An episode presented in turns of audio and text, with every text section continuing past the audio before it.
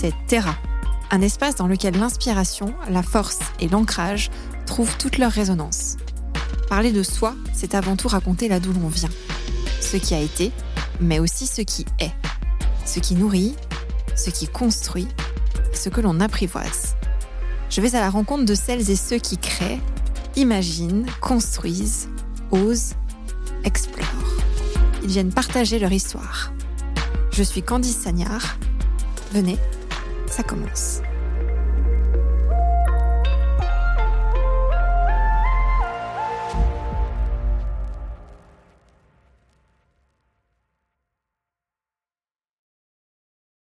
Bonjour à tous, bienvenue dans Terra. Je suis ravie de vous accueillir pour un nouvel épisode. Aujourd'hui, on va parler d'un sujet qu'on aime beaucoup chez Terra. On va parler du territoire, bien sûr, puisque vous connaissez un petit peu le but du podcast, qui est parler de, d'ancrage, d'inspiration, d'hommes et de femmes. Aujourd'hui, mon invité, c'est Mathieu Descultis. Bonjour Mathieu. Bonjour Candice. Merci à toi d'être venu jusqu'à nous. Avec plaisir. On va parler avec toi. Alors, dans ce que j'ai fait des recherches pour voir un petit peu ton profil, examiner, j'ai trouvé plusieurs mots un petit peu différents. Tu vas me dire pour essayer de comprendre un petit peu mieux ce que tu fais. On va parler de ton parcours aussi. Est-ce qu'on peut parler de co-living déjà? Alors, je sais, c'est des mots anglo-saxons, c'est pas très joli. Est-ce qu'on peut parler de colocation entre seniors? Est-ce qu'on peut parler d'habitat partagé? Dis-moi. On peut parler de tout ça, oui, mais euh, moi je vais plus euh, définir ce qu'on fait.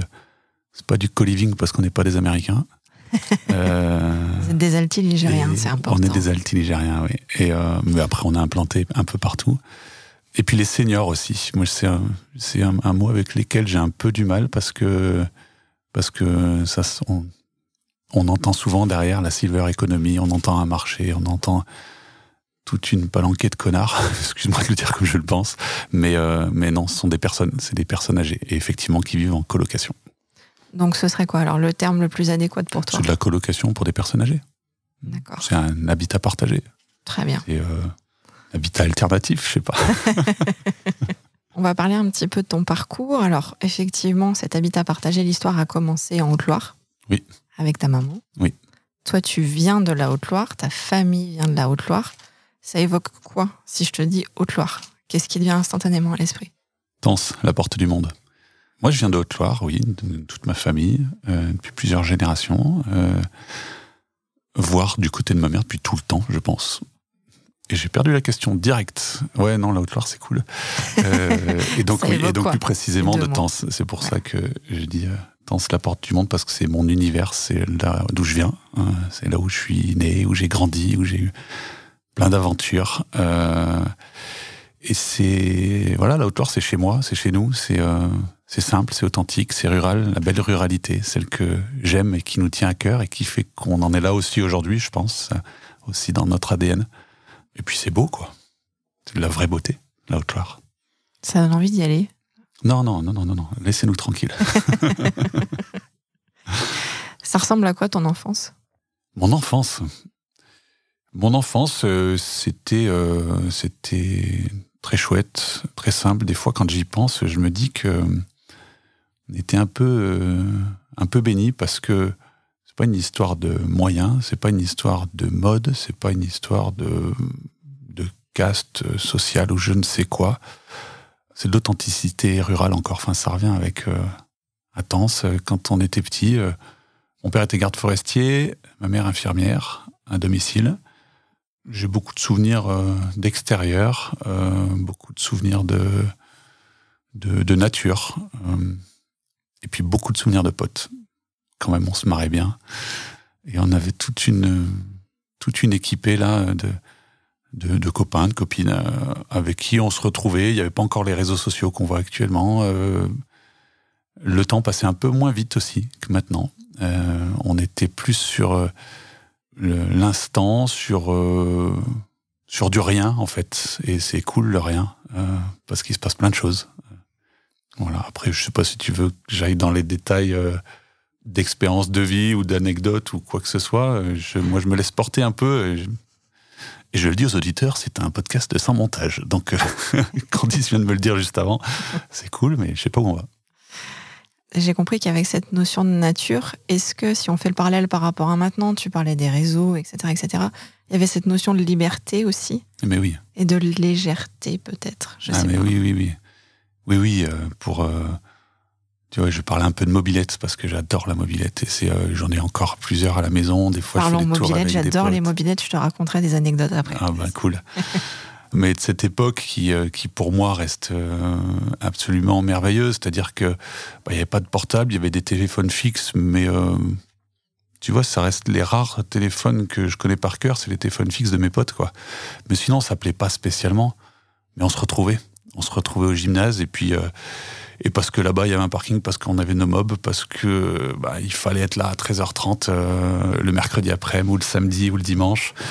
Et puis parce que parce qu'il y avait tous les potes, c'était quand même.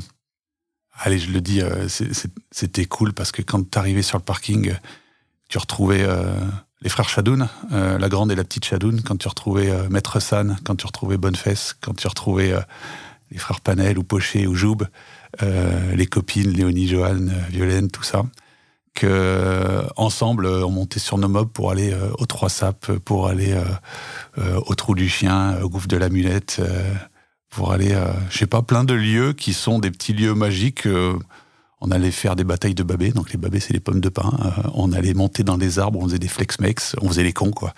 Et on se marrait tout le temps surtout en fait. On se marrait, on se marrait, on était entre nous. On faisait pas spécialement de conneries. Il n'y a pas trop eu ça. bien sûr, ça fumait ou, mais mais c'était très simple et c'était des relations toujours un peu dans la dans déconnade. Donc c'est ça mon souvenir d'enfance, c'est ça mon souvenir de temps, de ce qu'était euh, quand on était gamin. Ces amis-là, tu les considères comme faisant partie de ta famille? C'est une famille par extension euh, je, les, je, les, considère comme euh, faisant partie de mon ADN et, et, de, et de, de mon enfance et peut-être de ma construction aussi. C'est tout des, des très bons potes, des copains. Si on se recroise demain, mais il faut nous voir. Hein. L'année dernière, il y avait l'ouverture de la pêche, on s'est retrouvé à l'ouverture de la pêche et on a rigolé comme des gamins. Mais après, on s'appelle pas, on se voit pas pendant l'année. On n'a pas spécialement gardé de lien. Moi, les amis que j'ai maintenant, c'est des amis que j'ai connus plus tard, ou, enfin, ou des relations qui se sont tissées différemment, mais par la vie, par les rencontres, par euh, le parcours peut-être scolaire ou, euh, enfin, le parcours de vie. Mais les potes d'enfance, en fait, ça rejoint un peu l'idée de ton podcast, c'était la Terre, c'était, on était là, on se posait pas de questions, est-ce que tu m'aimes ou est-ce que tu m'aimes pas, c'est juste qu'on était ensemble. Mm. Et c'était un fait. Et, euh, et on a tous eu des vies différentes. Euh, et on a tous des vies différentes. Il y en a qui, euh, qui vivent des belles vies, il y en a qui sont dans des galères monstres, il y en a qui sont partis, il y en a qui sont restés. Mais en tout cas, on est tous temps soi, on est tous de temps, c'est ça notre porte du monde à nous. Est-ce que tu peux nous dire en quoi ils ont participé? À construire la personne que tu es aujourd'hui bah, parce que je pense que on se construit grâce et avec les autres. Hein. On ne peut pas se construire tout seul. On est tous des êtres sociaux. Euh. On a besoin de l'autre. Et le fait euh, bah, d'avoir notre petite bande de copains là, euh, d'aller faire nos petites aventures, bah, tu te challenges les uns les autres. Tu, dois tout le temps bah, je parle de la mobilette, euh, il faut euh, avoir celle qui va le plus vite ou celle qui est la plus cool. Ou, euh, ou au contraire, t'en as rien à foutre parce que c'est ça qui te définit. Je parlais de se marrer, ben, si tu fais la meilleure blague, c'est cool. Ou au contraire, bah, t'es juste le gars qui a envie de se marrer et c'est bien, mais chacun a sa place en fait. Et, et c'est ça qui était vraiment, vraiment beau et qui, je pense, nous a construit les uns avec les autres dans nos identités. Et, et après, la vie fait que ben, l'identité, est-ce qu'on est-ce qu'on la sent? Est-ce qu'on la cultive? Euh, Est-ce qu'on la, est-ce qu'on la, la curiosité fait qu'on va la développer et l'enrichir, on va dire? Ou est-ce qu'on la subit? Euh, on, a, tous des personnalités très différentes là-dessus. C'est particulier, mais, euh, mais voilà, il y, a vraiment, c'est, enfin, mon enfance, c'est ça, c'est les potes, quoi. Mm. Est-ce que déjà, quand tu es très jeune, quand tu es enfant ou ado, mm. tu perçois, tu parlais de la beauté de la terre, de tout ce qu'elle t'apporte, de la richesse qu'elle a. Est-ce que ça, tu le vois ou est-ce que c'est en grandissant que tu t'en rends compte Ah non, mais à fond, à fond. Mais depuis, euh, depuis gamin, et maintenant, plus je grandis ou vieillis, maintenant, euh, plus pour le coup, je trouve ça absolument dramatique euh, ce qui se passe et, et j'ai pas envie de faire le vieux con, mais quand même, mon père le faisait avant moi et moi je le ferai avec mes gamins et peut-être que eux le feront avec les leurs, mais on a été quand même témoin d'une vraie belle nature pure. Enfin, c'est tout con, mais chez mes parents, dans le pré, en dessous de chez les parents, il y avait un, des petits euh, des petits biefs. Donc des biefs, c'est des comment je sais pas comment on peut qualifier ça. C'est des, des, drainages de pré. Les, les, sources passent dans le pré, puis ça part dans la rivière. Ça permettait pour les paysans de drainer un peu le pré.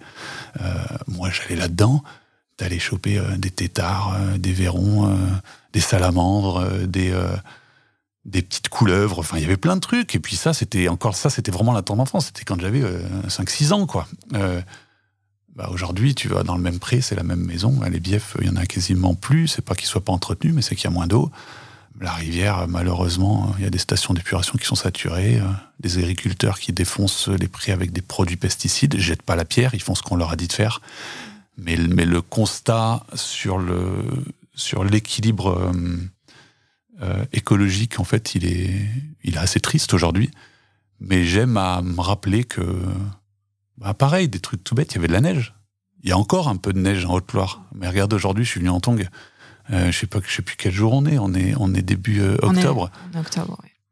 Où la neige, chez nous, elle arrivait au mois de novembre.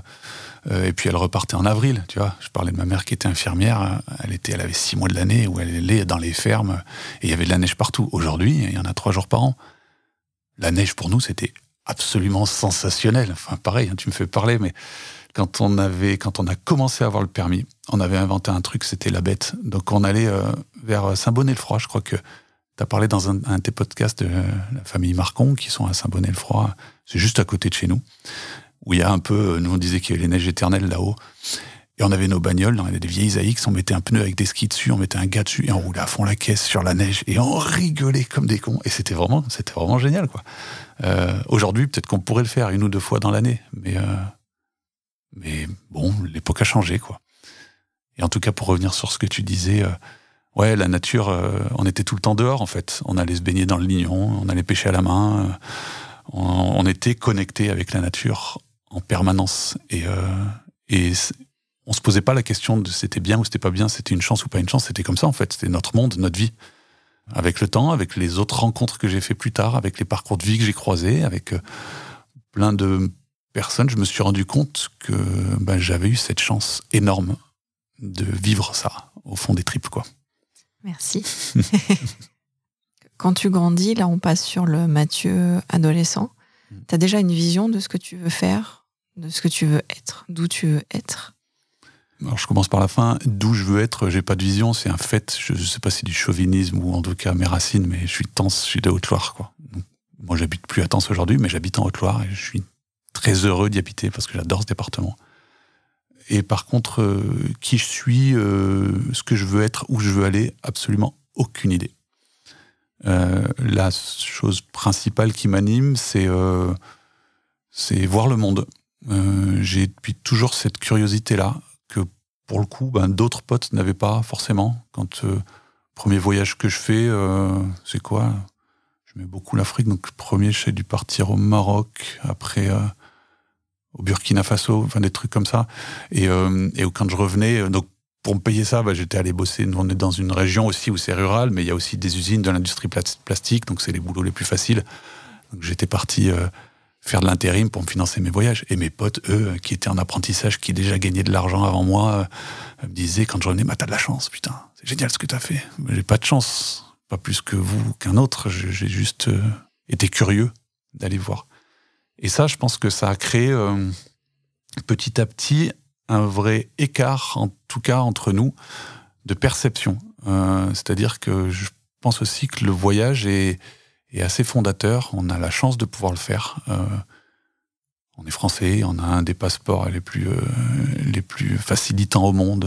on a l'euro. Si on veut bosser, on peut bosser. On a la liberté. Enfin, c'est quand même assez dingue en fait ce qu'on a. Et quand on voit un petit peu, qu'on se rend compte que bah, il y a des gens qui voyagent, mais c'est subi. Euh, je parle aujourd'hui de la crise des migrants, c'est absolument terrible. On voit des gens aussi dépouillés dans des pays ben, qui ont tout juste de l'eau. Enfin voilà, mais pour le coup, on remet en question et on, et on sent et on se rend compte la chance qu'on a d'être de quelque part et d'être. Euh, enfin voilà, hein, on a tout ce qu'on veut. C'est quand même, on n'a pas le droit de se plaindre, quoi.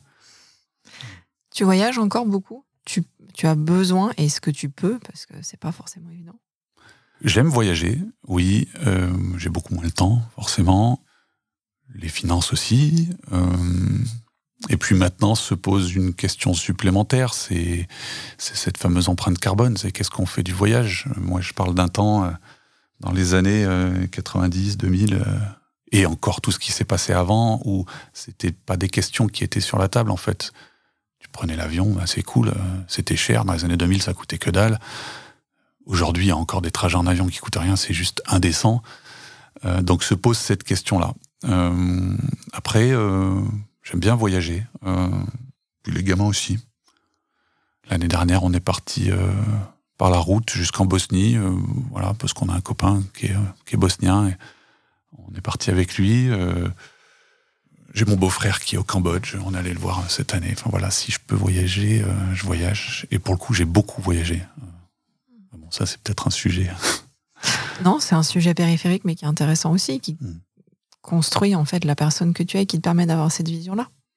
Ouais, ouais, oui, oui, complètement. Euh, le voyage, c'est, euh, selon moi, hein, c'est se confronter à soi et aux autres. Le voyage, c'est un luxe. C'est, il faut bien se l'ancrer.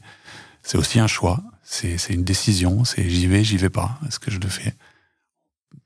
Parlera peut-être d'entrepreneuriat tout à l'heure, mais c'est aussi l'entreprise, c'est ça, entreprendre, c'est j'y vais, j'y vais pas, c'est un peu, c'est le goût du risque, c'est euh, et mesurer le risque en fait. Euh, encore une fois, notre risque, il est quoi, franchement Demain, euh, tu pars au fin fond de la Thaïlande, il t'arrive un truc, t'as Europe Assistance, et puis tu rentres en France, voilà. T'es un pauvre burkinabé, demain il t'arrive quelque chose au, bout de au fond de la brousse, il y a personne pour te voir, quoi. Donc donc on a, on a cette chance-là, mais par contre d'être confronté aux autres, euh, confronté à un climat différent, à une culture différente, à, à des galères, parce que parce que c'est aussi des galères, à des émerveillements, parce que c'est des émerveillements, à des rencontres, d'être confronté à tout ça, ça, selon moi, ça structure peut-être une part de la personnalité, et puis ça, ça, je sais pas si c'est le bon mot, mais c'est celui qui me vient comme ça, ça raffermit l'âme, euh, l'âme qu'on a en nous. Euh, et eh ben, ce voyage, il va permettre aussi de, voilà, de, de, de s'ancrer un peu plus soi, euh, par rapport aux autres, par rapport au monde, par rapport à ce qui se passe, quoi. Ça rend serein. Voilà, en tout cas, c'est, c'est l'effet que ça a sur moi. je suis d'accord avec toi. Moi, je, je voyage alors un peu moins, puisque se pose la question aussi de l'empreinte carbone. C'est quelque chose qui est complexe à gérer au quotidien sans sombrer dans une espèce de bien-pensance en disant j'arrête complètement de voyager, etc mais qui peut être une question qui peut se poser véritablement. On peut se dire, je voyage en voiture, je voyage en train, qui sont des moyens de transport avec une empreinte carbone moindre.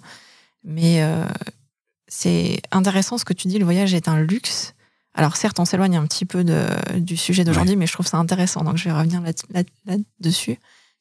Moi, la façon dont je perçois le voyage, tu me diras ce qu'il en est pour toi aussi, c'est euh, déjà en fait sortir de ton ancrage, qui parfois est important, parce que à trop être pas à trop être ancré, mais à trop tourner parfois dans le même espace, on a besoin d'un peu de hauteur. C'est ce que ça permet aussi. Et pour moi, le voyage, c'est apprenant. C'est-à-dire que je, je m'ouvre. Pour moi, comme tu dis, effectivement, ça raffermit l'âme, c'est intéressant, en fait. Je trouve que quelque part, ça, moi, ça me donne de la robustesse. Oui. Je sais pas si tu comprends ce que je veux dire. Oui, fait. C'est quelque chose qui te, qui te nourrit, qui te construit et qui, quelque part, euh, solidifie, en fait, qui tu es.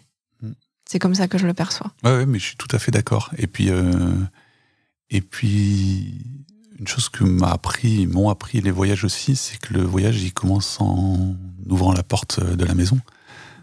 Le voyage, c'est pas un billet d'avion pour partir en Afrique du Sud. Oui, l'exotisme, c'est peut-être l'Afrique du Sud, etc. Mais euh, moi, là, maintenant, les meilleurs voyages que je fais, c'est les voyages en mob. On part avec des copains de la maison, on va faire un tour en Haute-Loire, euh, on part en Lozère, on part euh, un jour, deux jours, trois jours. Euh, et c'est des putains de voyages extraordinaires. Tu fais des rencontres de ouf, tu, tu déconnectes, tu vibres, et c'est de la mobilette, quoi. Mm. Et t'as des gens qui font des voyages extraordinaires à vélo, à pied. tous les marcheurs du chemin de Saint-Jacques, pourquoi ça? A aujourd'hui une résonance particulière Et puis il y a même quasiment trop de monde qui fait ça, mais parce que tout le monde est en quête de ça d'être connecté effectivement avec la Terre, avec soi-même, avec euh, le, climat, les saisons, le temps. Le temps. Putain de temps qui passe trop vite.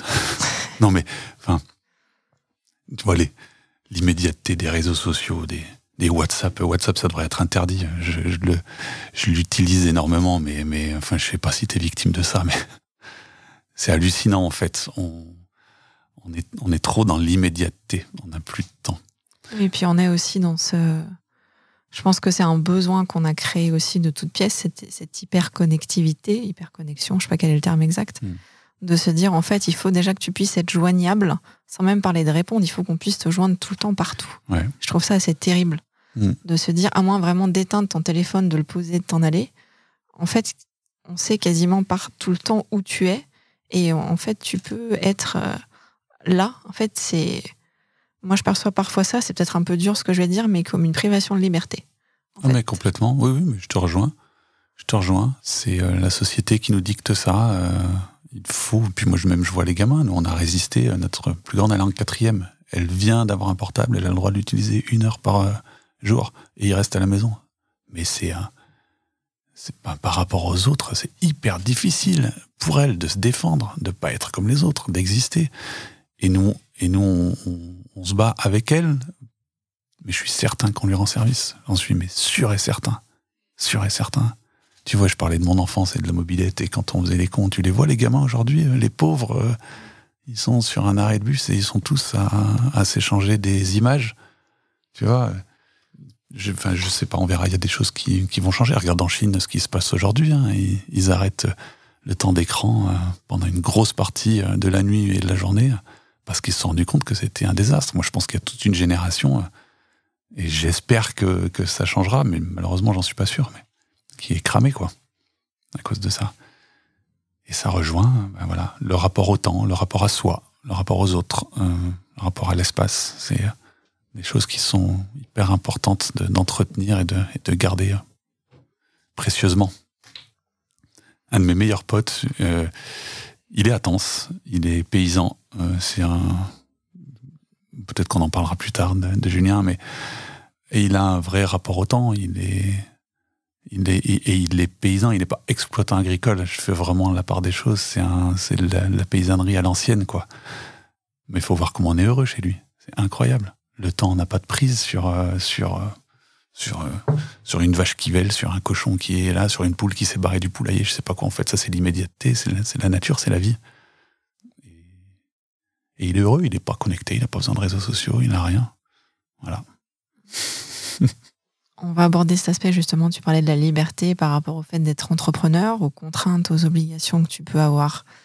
Je vais pas dire gras, je vais dire à cause de ça.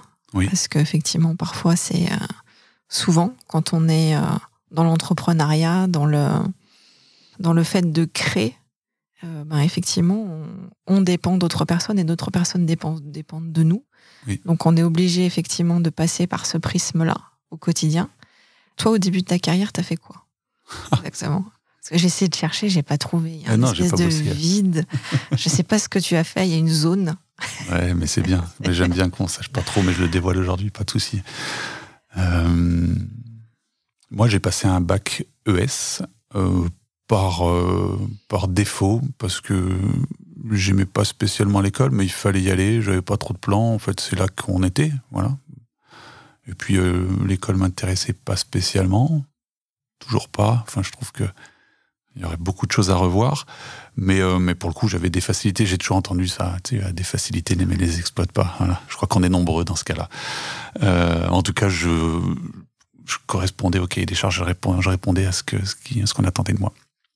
Et puis euh, et puis c'est poser la question au moment de ben, qu'est-ce que tu vas faire quand tu seras grand. Euh, voilà, j'ai la chance d'avoir euh, des parents qui ont voulu me pousser un peu aussi et me dire non mais écoute tu vas pas que rester à temps et puis il faut que tu fasses quelque chose. Je sais pas trop quoi faire.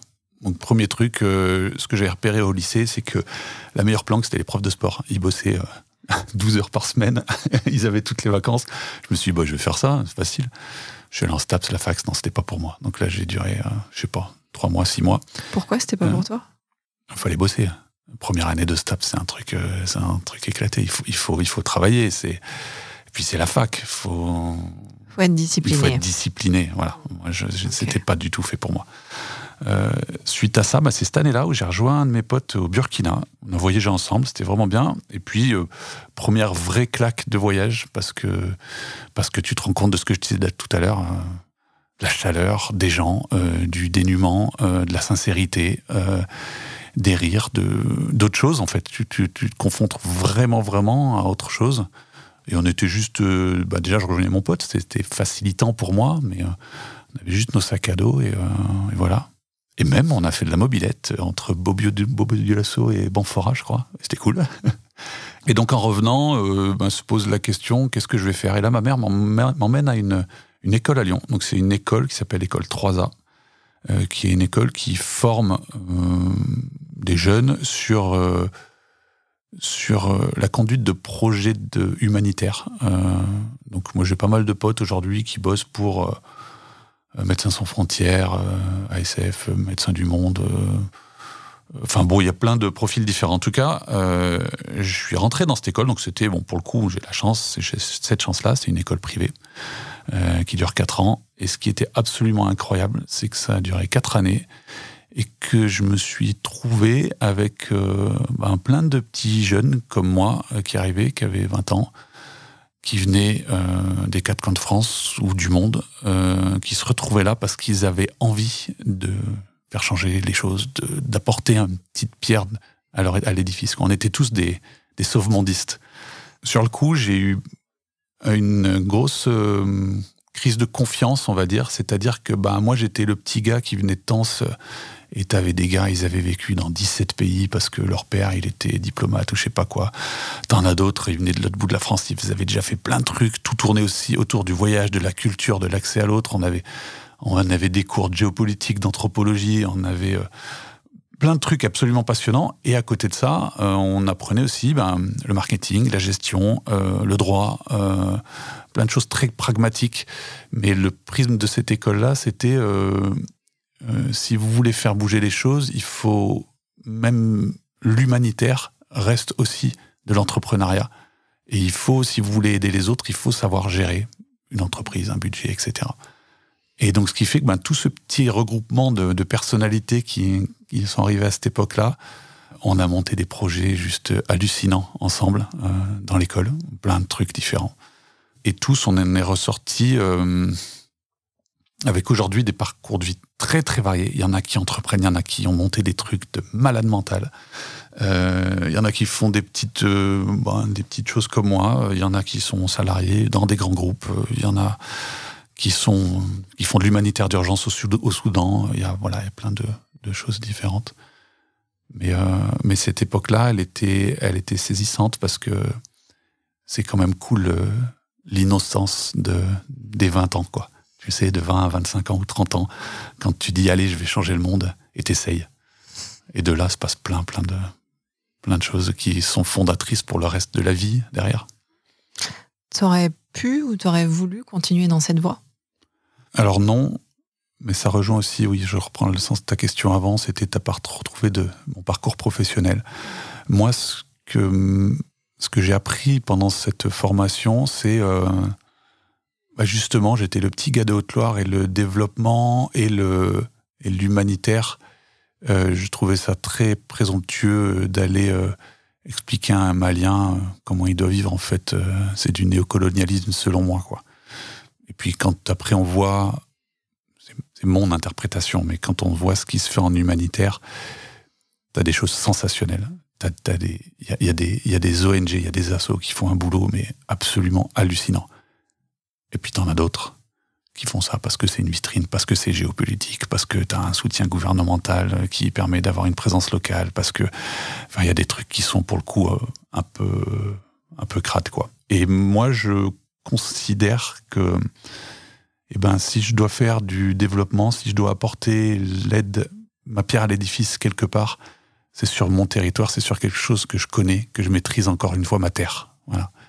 Euh, et euh, et si je devais entreprendre, ça devait être euh, sur mes terres et pas pour euh, aller monter un projet à l'autre bout du monde. Je ne m'estimais pas légitime. Voilà. Et donc, ce que j'ai fait à la, fin des études, euh, pour le coup, vu que je savais pas trop quoi faire, je suis parti voyager. Donc premier voyage, je suis parti en Nouvelle-Calédonie parce que ma copine de l'époque était orthophoniste et avait envie de partir là-bas le plus loin possible.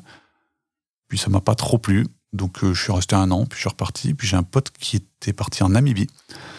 Pour le coup, lui qui est toujours, euh, mon pote Félix, qui a une, une, vie aussi absolument hallucinante.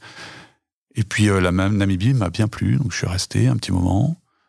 Puis j'ai d'autres potes qui avaient, entre temps j'avais passé le permis bus, donc euh, qui avaient, euh, monté une, un groupe de musique à l'école et qui eux, euh, qui eux lançaient une aventure qui s'appelle l'Imperial Kikiristan, qui existe encore, qui est une super compagnie. Et à cette époque-là, ils m'ont appelé, ils me disant, bah, on va acheter un bus, on va partir dans les Balkans. Et vu que moi j'avais le permis, tu veux pas le conduire, donc j'étais revenu, puis on a fait ça, tous les pays de l'Est jusqu'en Turquie. Puis j'étais reparti, de nouveau Afrique du Sud, les autos, Burkina, Enfin voilà, plein de plein de, voyages. Et c'est une époque où euh, j'étais pas en recherche d'entreprendre, j'étais peut-être en quête de, de sens, en, en l'envie aussi de, ben de voir ce monde, de comprendre ce monde, de me trouver aussi. Euh, je m'étais fait une phrase, elle est bien celle-ci, je trouve. Je m'étais dit, euh, j'ai passé tant de temps à ouvrir des portes qu'aujourd'hui j'en subis les, les courants d'air. Parce qu'il y avait vraiment un moment aussi où, à ouvrir des portes partout, je parlais de permis, tu vois, j'ai passé le permis bus, mais j'ai passé aussi le permis poids lourd, super lourd, parce que je m'étais dit, c'est un moyen facile de, de trouver un job alimentaire. J'ai fait ça une bonne partie de ma vie aussi.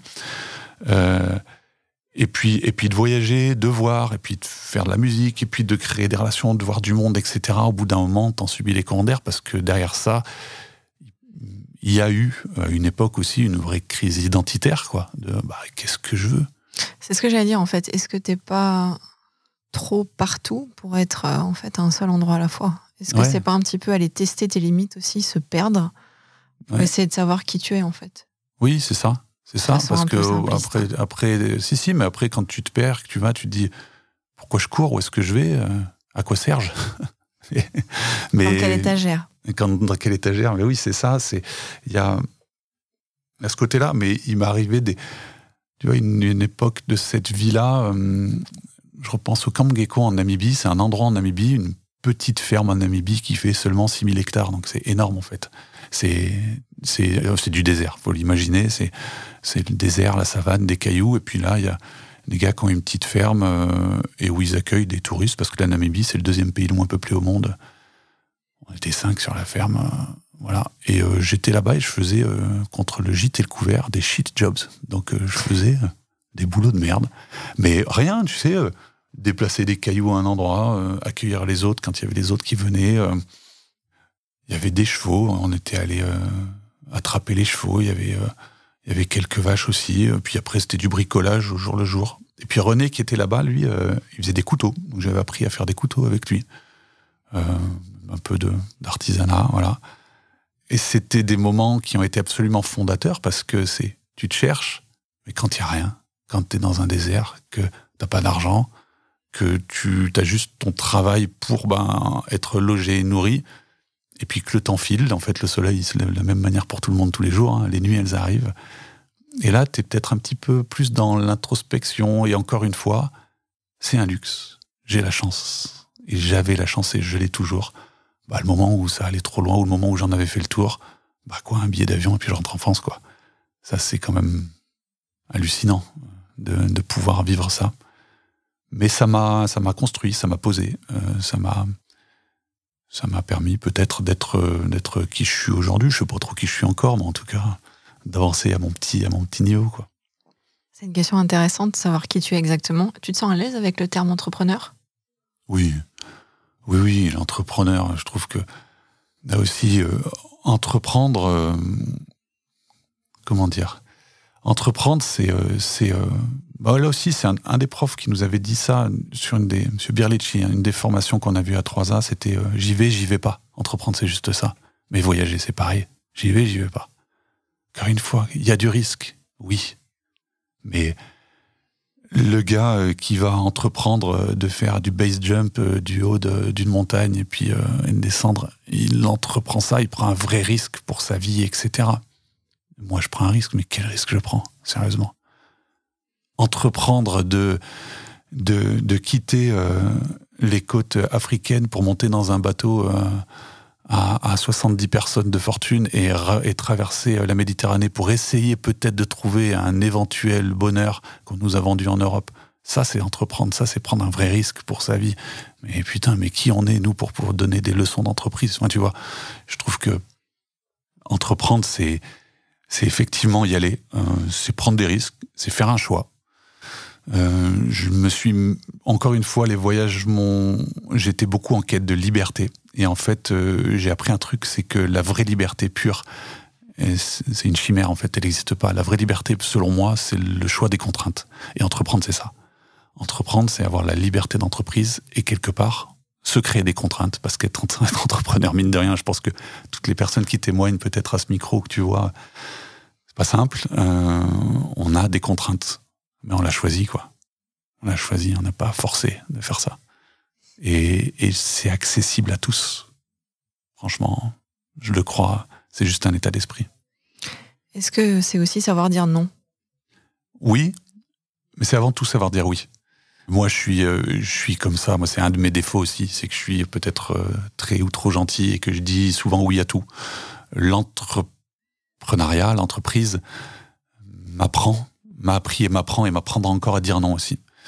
Euh, dire non, ça permet de se positionner, ça permet de, de raffermir ses idées, euh, ça permet de euh, d'être. mais c'est pour le coup ce que j'apprends parfois à mes dépens. mais de dire oui à tout peut aussi être une fuite. donc il faut faire attention à ça. Et pour le coup, ça, l'entreprise l'apprend parce que entreprendre, c'est prendre des coups. Et c'est pas en donner. Je crois pas à ça. Euh, on peut entreprendre d'une manière bienveillante et positive euh, à 100% et en donnant ses tripes, il n'y a pas de problème. Mais on vit dans un monde où malheureusement des requins et des connards, il y en a plein. Donc euh, bah, il faut se protéger d'eux, il faut savoir dire non aussi. on va parler maintenant un petit peu plus de, de ce qui nous amène ici, en partie, même si ton parcours c'est important. Mhm. c'est Maison Marguerite. Ouais. Alors Maison Marguerite, la jeunesse du projet entre guillemets, tu me corriges, hein. j'ai essayé de glaner des informations. Euh, ça passe par ta maman en premier lieu. Oui. C'est ça, c'est elle qui est à l'origine de ce projet-là. Euh, c'est en 2016. Oui. C'est à. C'est à Tens. C'est à Tens. À la porte du monde. Oui. Toujours. Le centre du monde. Oui, oui. La terre du milieu. C'est là. C'est ça. euh, tu peux nous expliquer très rapidement, je sais, l'état d'esprit de ta maman et sa volonté quand elle crée ça, quand elle crée la première maison Marguerite, qui ne s'appelle pas encore comme ça évidemment, mais qui est très vite. Si, si, elle s'appelle comme ça, la première maison Marguerite. Oui, oui. Euh, elle crée ça, euh, donc euh, Jacqueline, elle était. faut savoir d'où elle vient, vite fait. Hein. c'est c'est donc la famille du côté de ma mère vient de Haute-Loire, à côté de Tens, un, un, petit village à côté de Tens, Chenereil. Elle est issue d'une famille de 10 enfants. Et à une époque où bah, le père travaillait beaucoup, euh, mon grand-père euh, avait une ferme, avait une station-service, un restaurant, un bar, et son vrai métier, c'était menuisier. Donc, euh, on parle d'entreprise. Je l'ai jamais connu, mais c'était un. Aujourd'hui, on dirait un vrai entrepreneur, quoi. À l'époque, c'était juste un gars, quoi, mais qui faisait les choses. Euh, 10 enfants, forcément, bah, les garçons, euh, il faut bosser euh, très jeune, très vite. Euh, les filles, il faut bosser très jeune, très vite. il faut garder les vaches, il faut tenir la station-service, il faut tenir le bar, il faut faire tourner le resto, etc., etc. Et elle, Jacqueline, au milieu de tout ça, elle est à peu près au milieu dans la fratrie. Elle, elle aimait beaucoup lire. Et puis, tenir le bistrot, ça l'intéressait pas. donc, elle gardait les vaches. Et puis, bah, elle est partie à Lyon, ce qui était très loin quand même à l'époque, euh, pour faire une école d'infirmière. Et une fois qu'elle a été infirmière, donc là aussi, moi j'ai fait mes études à Lyon. Quand elle me parle, bah, elle aussi, finalement, ses études, où elle était à la Guillotière, mais à l'époque, où elle était dans des quartiers de Lyon, le Vieux Lyon, etc. c'est assez étonnant de, faire les parallèles de, nos cursus scolaires. Puis elle est rentrée à Tens, elle a, créé son cabinet d'infirmière, où elle était en concurrence entre guillemets avec les bonnes sœurs, parce qu'à l'époque il n'y avait pas d'infirmières, c'était les bonnes sœurs qui, piquaient à l'ancienne avec ce qu'on leur avait appris, euh, je sais pas comment. Mais donc elle arrivait un petit peu avec euh, des techniques nouvelles, donc elle s'est battue un peu pour faire sa place. Et puis aller, bah, encore une fois, la terre, le monde rural, euh, rentrer dans toutes les fermes, aider les personnes, voilà, infirmière du monde rural, quoi. Elle a fait ça 20 ans. Et donc, euh, au bout de 20 ans, euh, c'est quand même des métiers qui sont euh, admirables, mais exténuants. Et je parlais de neige à une époque aussi où il y avait, faut imaginer la neige avec une Visa ou une AX, enfin, c'était particulier.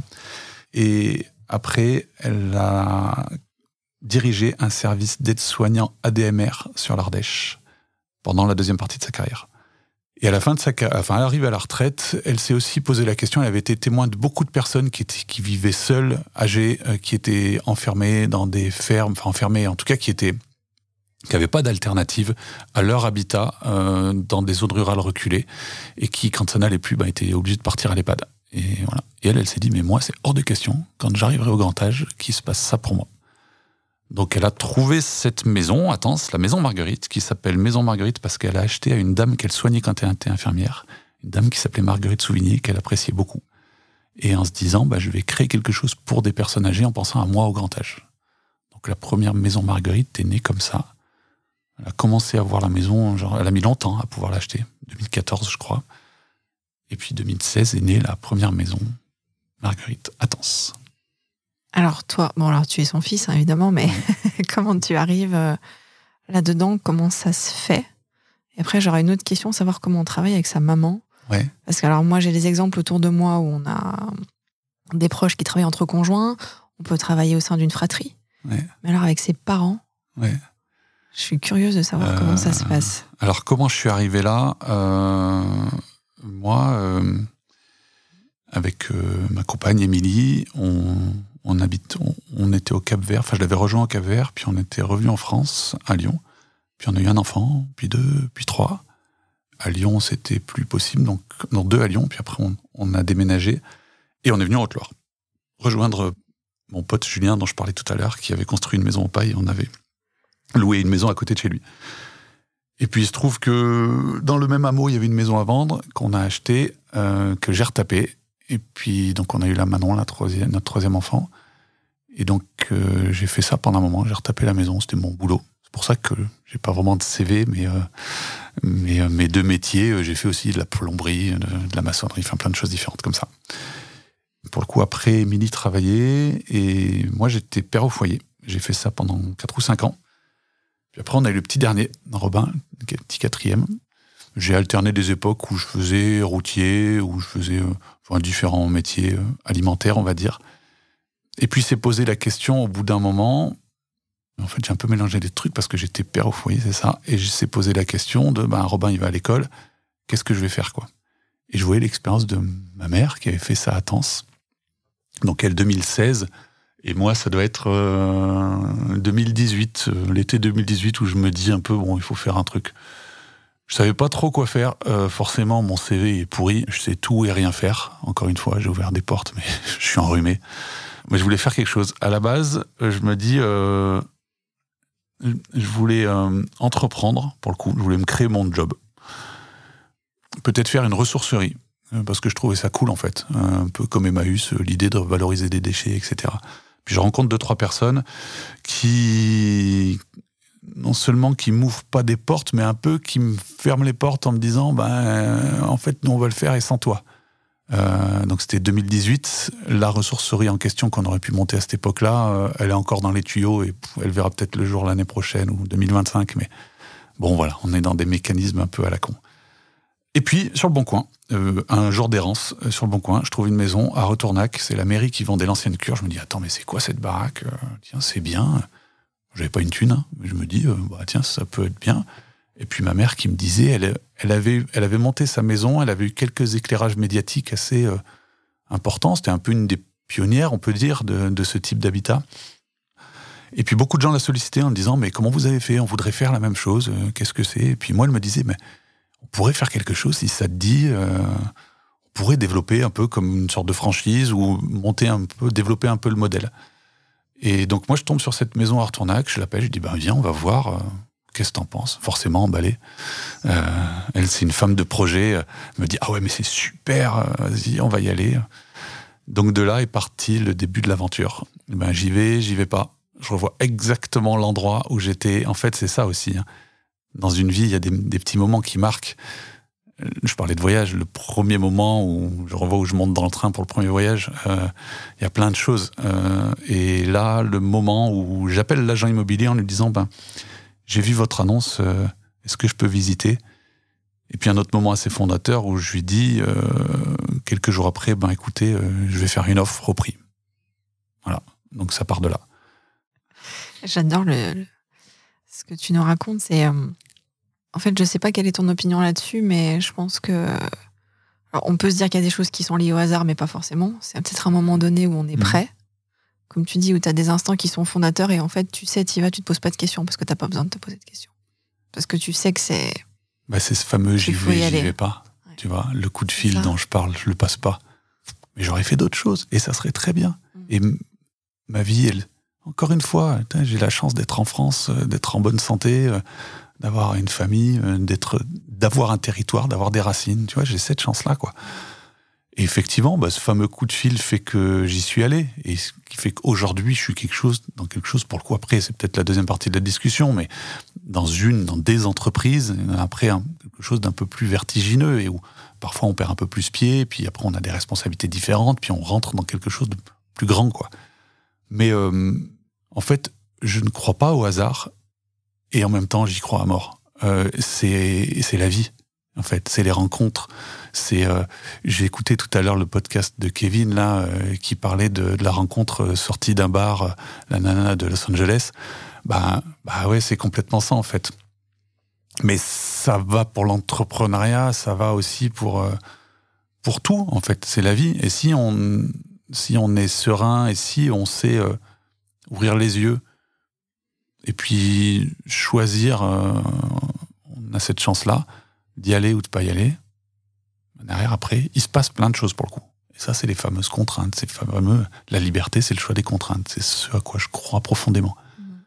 Mais ce qui devait arriver euh, arriva, et ce qui arrivera arrivera. Enfin, j'en sais rien. Et ça se trouve, je sors tout à l'heure, il y a une météorite qui tombe sur la Cosmos House, et puis, et puis la vie est finie. Mais c'est comme ça. Je ne crois pas qu'on puisse prétendre tout maîtriser.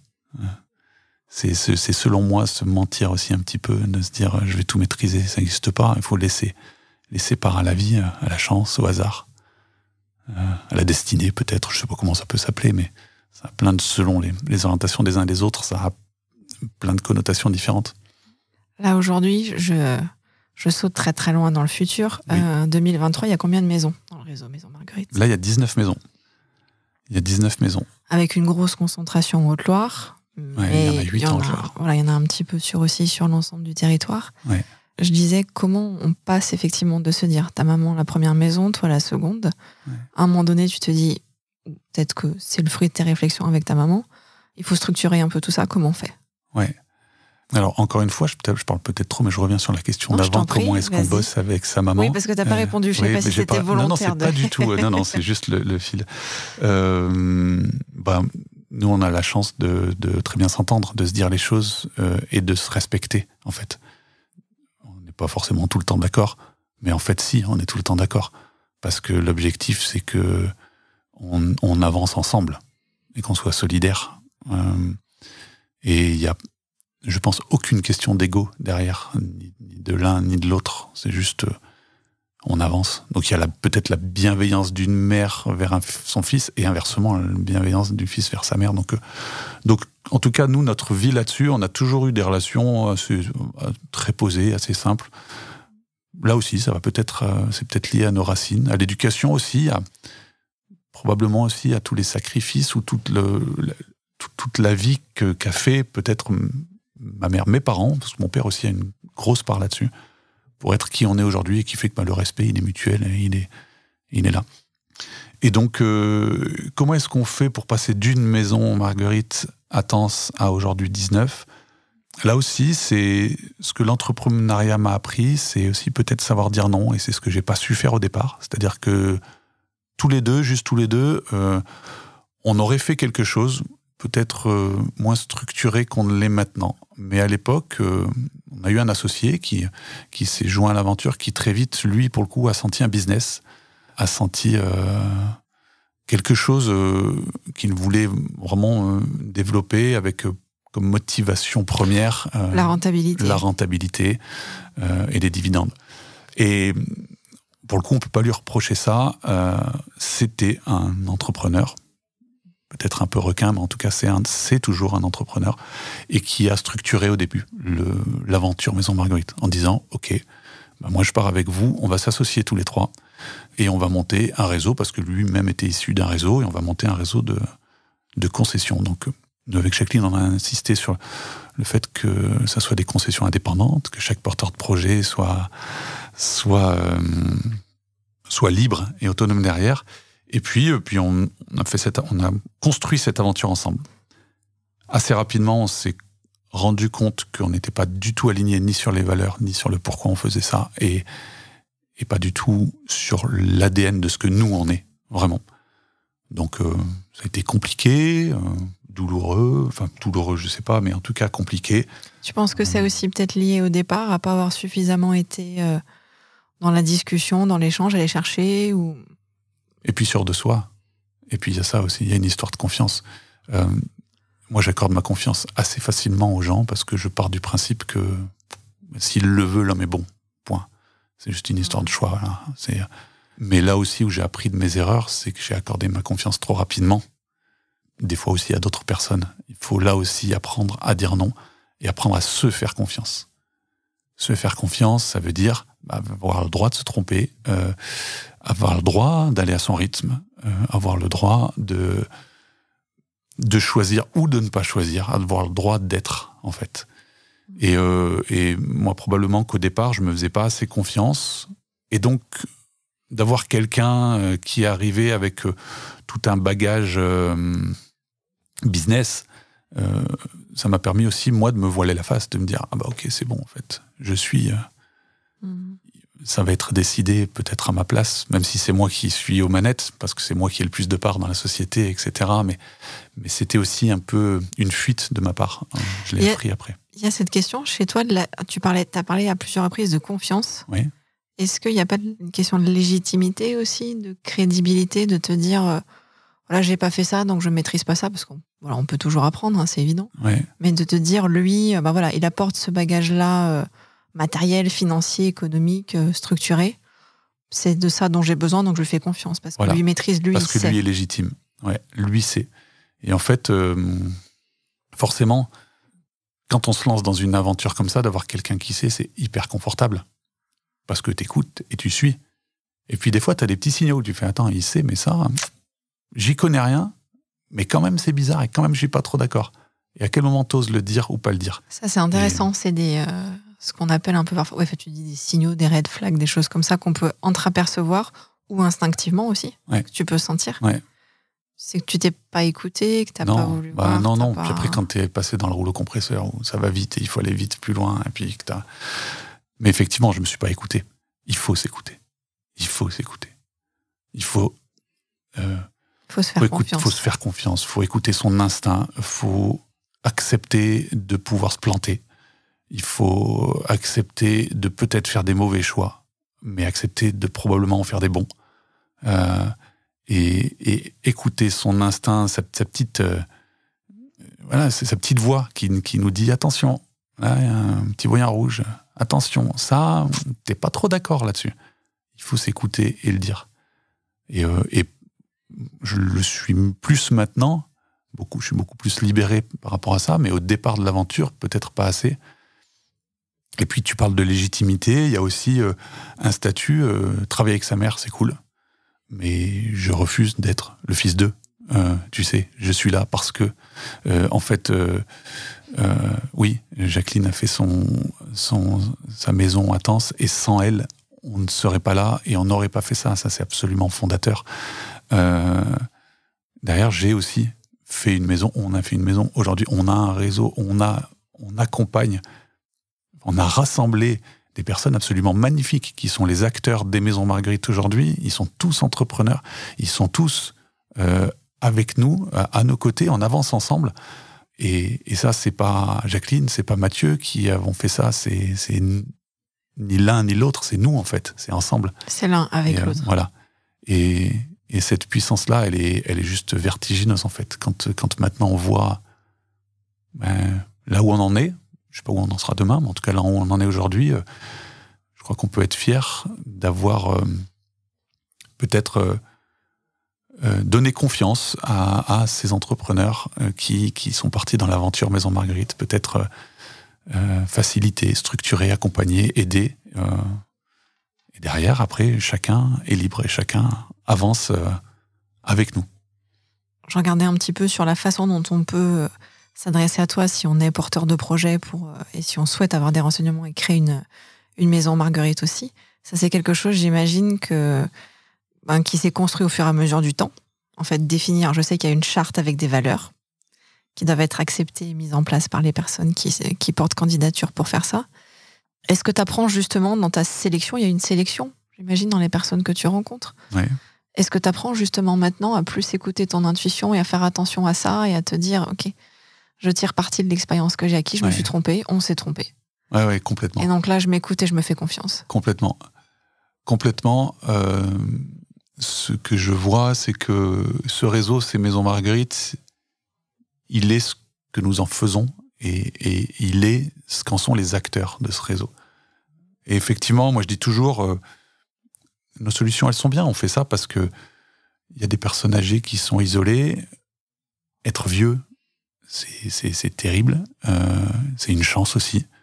Euh, et, pouvoir proposer un habitat de qualité, pouvoir proposer une vie libre euh, pour des personnes âgées qui ont 88, 90, 95, 100 ans, c'est un sacré challenge si on veut développer des maisons comme les nôtres, il faut le faire avec les bonnes personnes et pour les bonnes raisons.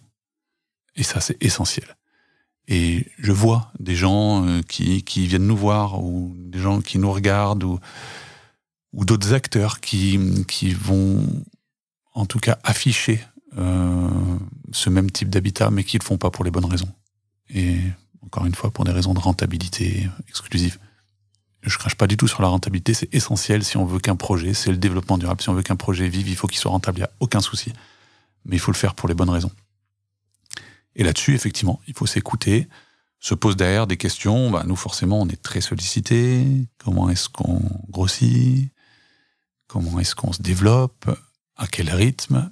Euh, Voilà, est-ce que là, on a 19 maisons, est-ce qu'on en veut 25 Est-ce qu'on en veut 50 Est-ce qu'on en veut 300 Est-ce qu'on en veut 3000 ça, c'est des questions auxquelles j'ai aucune réponse aujourd'hui. C'est une bonne chose ou pas? De ne pas avoir de réponse? Oui, moi, j'en suis certain. J'en suis certain. Euh, je le vois, euh, moi, je sais que je ne sais pas. Et je me rends compte que c'est ça qui me fait avancer, en fait. Si on a. Alors, en termes de structuration et de business pur et dur, c'est euh, peut-être. c'est de se, pas se tirer une balle dans le pied, mais en tout cas, ça rejoint aussi quelque chose que je voulais dire tout à l'heure, entreprendre ou être entrepreneur, je pense que la première des choses, c'est savoir bien s'entourer. Et ça, c'est quelque chose que j'ai appris. Peut-être à mes dépens avec le premier associé, mais là, avec tous les partenaires qu'on a maintenant, et puis les, gens qui font partie de notre écosystème, euh, ben, quand il y a les bonnes personnes, ça roule. Derrière ça, il y a une réalité économique. Et là-dessus, moi, je suis complètement nul. Donc, euh, l'objet, c'est de me m'entourer des bonnes personnes qui vont permettre de, structurer cette réalité économique-là pour avoir les moyens de vivre, euh, de faire vivre ce réseau, de, d'accompagner, d'être utile euh, pour les uns et les autres. Euh, voilà. Et c'est, ce que j'ai appris. ben, je sais que je ne sais pas. je sais que je ne sais pas gérer le pognon, quoi. Ça m'emmerde. Je dis comme je le pense. Donc, je m'entoure des bonnes personnes qui font ça pour moi. Voilà. Est-ce que Maison Marguerite a déjà été approchée par des, je sais pas, des investisseurs? Est-ce que toi, tu as réfléchi à faire des levées de fonds, des choses comme ça Alors, je sais que c'est des thèmes récurrents en ce moment, mais est-ce que c'est flatteur ou pas ah non. Qu'on vienne te chercher? Ah non, ah, mais alors vraiment pas. Et puis alors tu vois ça, ça, ça vient peut-être avec euh, peut-être le l'ADN de ton podcast, euh, la terre, les racines. Euh, mais allez-y, flattez-moi les gars, mais vous vous plantez quoi. Enfin, je, je trouve, oui, il y a des investisseurs, oui, il y a des, y a des un peu gros qui viennent, euh, oui, il y a des requins qui s'intéressent euh, à ce qu'on fait parce qu'ils voudraient nous croquer. Je trouve ça absolument pas flatteur parce que on est qui on est, on sait qui on est et on sait ce qu'on fait. et on fait. C'est hyper important. Les marchands de concepts et d'idées, et il y en a tout le tour de LinkedIn là. Je, suis assez euh, critique envers tout ce, monde-là, quoi. Et donc, euh, voilà, on, on fait les choses en fait, on est, des vrais acteurs et donc ben, que des gros disent ah oui tiens on va vous financer ou on va apporter une levée de fonds de je ne sais pas combien, ça va faire ça vous faire briller les yeux. Non, je vous vois pas le non. Effectivement, peut-être que demain on trouvera, on fera une levée de fonds parce qu'on l'aura décidé. Peut-être que demain on ira lever je sais pas combien parce qu'on aura. Mais là c'est pour le coup on parle d'argent donc c'est moi je vais peut-être le décider mais c'est pas moi qui vais le mettre en musique parce que parce que c'est des choses qui m'emmerdent encore une fois. Mais, mais peut-être que demain, on va, on, va on va développer, faire une levée de fonds et, aller faire 300, 500, 1000 maisons. J'en sais rien. Mm. J'en sais rien. Mais c'est les rencontres qui vont faire ça, c'est les opportunités qui vont faire ça, c'est le, le voyage de l'entreprise qui va faire ça. Tu pourrais céder la main et tout revendre, là maintenant Si tu avais une proposition, quelqu'un qui aurait. Euh, qui t'apporterait les bonnes. Alors, c'est pas garanti parce que c'est pas très très joli, mais tu vois ce que je veux dire? Oui, je vois complètement ce que tu veux dire. Et c'est typiquement une réflexion qui est, assez ancrée euh, actuellement. En fait, ma réflexion, c'est comme la motivation de faire une maison, Marguerite. C'est pour les bonnes raisons, avec les bonnes personnes. Revendre le réseau, moi, si demain je revends, si on parle de vente, ça veut dire qu'il y a une tractation financière, personnellement, j'en ai rien à carrer de ce que je fais pas ça pour euh, engranger euh, une somme. Euh, si je revends, c'est parce que j'ai envie de partir sur un autre projet derrière. Et pourquoi pas, je le ferai probablement un jour. Euh, par contre, ce qui m'importe vraiment, c'est si demain je revends, à qui? Comment? Comment? Et la confiance que toutes ces 19 maisons ont mis en moi, en Jacqueline et moi, à qui je la cède? Et donc, euh, derrière ça, il y a une vraie réflexion qu'on est en train de mener, une double réflexion. La première, c'est que on est en train de faire des démarches pour faire une modification statutaire pour être euh, labellisé ESUS, économie sociale et solidaire, parce que c'est ce qu'on est, parce que c'est aussi juridiquement une manière de, cadrer un petit peu ce qu'est le réseau. Et une réflexion annexe aussi, c'est peut-être faire muter encore plus le réseau. Le statut juridique, je le, le maîtrise pas encore. Là, j'ai deux trois conseils avec qui on bosse là-dessus pour que ce réseau soit euh, propriété de Mathieu ou Jacqueline avec euh, une tête de réseau et puis, et puis 19 petits poussins en dessous. Quoi. En fait, on s'en fout de ça. Au contraire, que, que, tout le monde soit acteur de ça. Donc, il faut qu'on puisse euh, l'organiser pour que ça soit gagnant pour tout le monde. Donc, à la question, est-ce que moi, je peux me retirer demain? C'est plus ça, tu vois. C'est pas est-ce que je veux revendre, c'est est-ce que moi, je peux me retirer demain Oui, j'ai pas du tout de prétention à, vouloir, encore une fois, il n'y a pas une histoire d'ego derrière ça. Mais, mais je pense aux autres, je pense à ce qu'on a fait, je pense à ce qu'on est. Et juste pour, euh, pour faire la boucle là-dessus, là, il, y, a, trois semaines, on a fait notre euh, troisième convention. On était une trentaine. On était dans un petit camping euh, au fond de la Saône-et-Loire. et c'était absolument magnifique d'avoir ces personnalités-là qui ont tous fait le choix de quitter peut-être leur job un peu confortable, de quitter leur vie pour entreprendre, qui ont fait ce choix, qui ont justement dit, j'y vais, toutes pour les bonnes raisons. Et cette, euh, et cette humanité qui se dégage de ce qu'on est ensemble, euh, cette sincérité, il fallait voir les échanges qu'on a eus, euh, la positivité qui en est sortie. Enfin, on a, on a fait intervenir un, un sociologue qui s'appelle Bernard Nuit, qui est absolument passionnant, c'est sociologue sur la vieillesse et le vieillissement, qui est venu nous faire un peu son, éclairage. Et il disait, vous êtes des îlots de résistance. Et j'ai trouvé ça très beau, parce que c'est un peu ce que je pense qu'on incarne dans ce putain de monde de la silver economy, dans ce monde de la vitesse, du, WhatsApp, du LinkedIn et tout, tout, tout ça. Eh ben, on pense à nos vieux, euh, qui eux vont lentement, qui sont pas dans ce monde-là qui eux sont encore là. Euh, des fois, ils auraient même plus envie d'être là, mais ils sont encore là. Et on pense à faire quelque chose pour eux de manière positive. Et les acteurs de ce monde-là qu'on a avec nous, c'est juste, c'est magnifique, quoi. C'est magnifique d'avoir ça. Euh, on n'a pas parlé non plus de la, des maisons Marguerite, même de la maison, comment ça fonctionne, une maison en elle-même. Le but, c'est d'être vraiment dans une petite euh, structure, on va dire, donc une maison. on va appeler ça une maison parce que mm. c'en est une, dans, dans laquelle il y a un vrai esprit de famille on est limité aussi sur le nombre de personnes que cette maison va accueillir.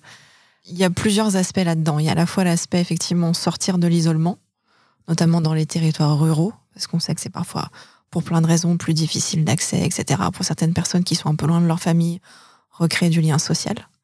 Il y a à la fois l'aspect médical, jusque dans une certaine mesure. Effectivement, tu peux pas remplacer un suivi médical complet pour quelqu'un qui aurait des, voilà, des problèmes euh, trop lourds à gérer, c'est pas possible.